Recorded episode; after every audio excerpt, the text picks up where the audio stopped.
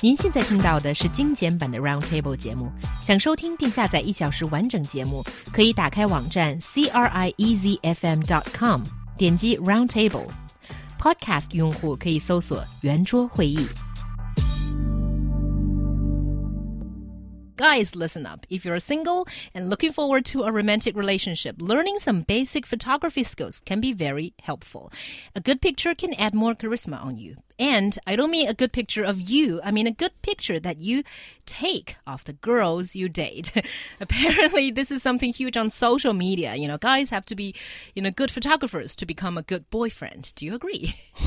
what do you think, Brian? Well, I, I will say that uh, no, th- this is just like another long list of boyfriends things that boyfriends have to do. You have to be you have to be a pocket, you have to be a wallet, you have to be a purse, you have to be a stepladder, you have to be a seat, you have to be all these different things. And just like really a good photographer as well. I mean, th- this is not necessary. well, I certainly think there are times that would mm, give you a big plus if you can become a good photographer, especially when you're like traveling with your girlfriend or, you know, when you want to take a photo for her if she demands you to do so and if you can do a good job and not put your finger, you know, blocking it at the lens or, you know, take a photo when you can't even find where she is, then I'd say, you know, you'd be doing a good job. Okay, yeah. I mean, admittedly, there, there there's, you know, there's definitely uh, pictures that are taken well and pictures that are not taken well. There, there's there's differences there, but you know, why why do we need to take these these pictures and, and have them you know have the person look really good? I mean yeah taking pictures as as like a memory of something absolutely and that that's a great thing but do you do you need to be looking that great i mean unless the point is you, you want to like shy on on uh, wechat mm. or whatever social media and in that case like well if you want to make yourself look good and you know be very you know superficial and that sort of thing that's your problem now you know it's attitudes like this, Brian, that is first why guys don't get girls, and second why.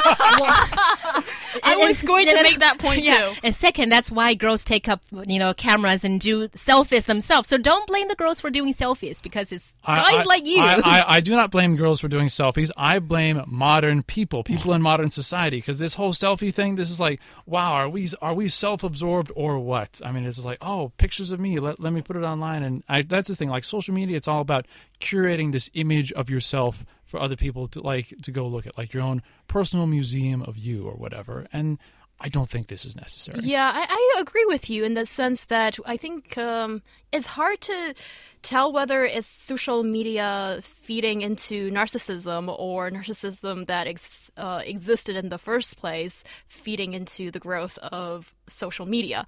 But now we do live in this world that social media is everywhere. And um, for a lot of people, I think the world is sort of uh, ocular now. The, hmm. the value of everything depends on how it looks. And when you want to tell your friends your status with your boyfriend, and then that photo becomes a little bit important. And there are so many good examples of when this goes well. It can bring in money, it can bring in fame. Just look at all those fashion bloggers. Like the top 10 fashion bloggers, probably eight out of them have photographers as boyfriends. And, you know, you two make a formidable team if you can take that beautiful photo of your girlfriend and make tons of money out of it. Oh, okay. So not not only this is narcissism, but this is just crass commercialism here too, just making money off of this. Actually, this reminds me of an episode of the TV show South Park, Nanfang uh-huh, Gongyuan, uh-huh. where which is o- overall an overly ridiculous show and a little vulgar, but they make good points. Like there was this one about about photoshopping, I think a year a year or two ago, and what they do is these these these people would Photoshop pictures of, of their girlfriends, and they'd show they'd show the pictures to each other, and they looked they to like their friends, and the, the mm-hmm. girlfriends in the pictures looked nothing like what they looked like in real oh, life, yeah. and they didn't care. Like they, they wouldn't even look at the real person. Like oh oh dude, check this out, and they just show show each other their phones, and like the, actually looking at the person just didn't happen. Yeah, so they're kind of dating a photograph instead. Yeah, but sometimes I think it's um it's less of a requirement that girls have on their boyfriend. It's more like you know guys, if you have this extra skill, it will boost your chance of ending up with a girl. You know, it's the other way around. And fine, you know, Brian doesn't like it. You know no need to, you know, go sharpen your photography skills and, uh, you know, with your appearance and everything, you know, still get a girlfriend, I'm sure. Yeah, yeah. And it's like, you know, it's basic requirements. Can you please not make me look like Whoopi Goldberg? And I'm Hey. not. n- n- Okay, okay, I'm not saying anything else. And you know, I don't need to look like Angelina Jolie. I just look I just want to look like myself, and that can't even be met. Like I look like a dwarf in the and and, and you know, I'm I'm a pretty tall lady, True, right? This is true. one seven four centimeters tall, Mm-hmm. and I look like a dwarf in through the lens from my father. And Oh. um and and you know sometimes it's really easy just for guys you need to like crouch down a little bit you know at least don't make your girlfriend look like a dwarf. Well, actually, is your father really tall? Because if he's like if he's like a giant, then then then really Don't call my dad a giant.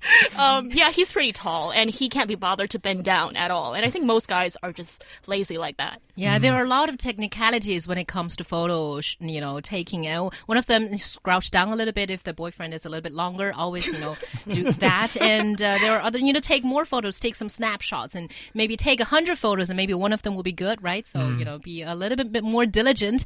You know, it's your battery power that you're wasting. Yeah, Yeah, and, and just Not show that else. you care, that you make attempts to impress her. And I think it's that heart that really matters. Not hmm, always the hmm. results. Although if the results are good, it would be a plus. And Afan says, considering the fact that girls are uh, picky when it comes to taking photos, it may well be a good thing if her boyfriend is a photographer who can make her look more photogenic. Yeah, I guess, you know, photographers are the next big thing.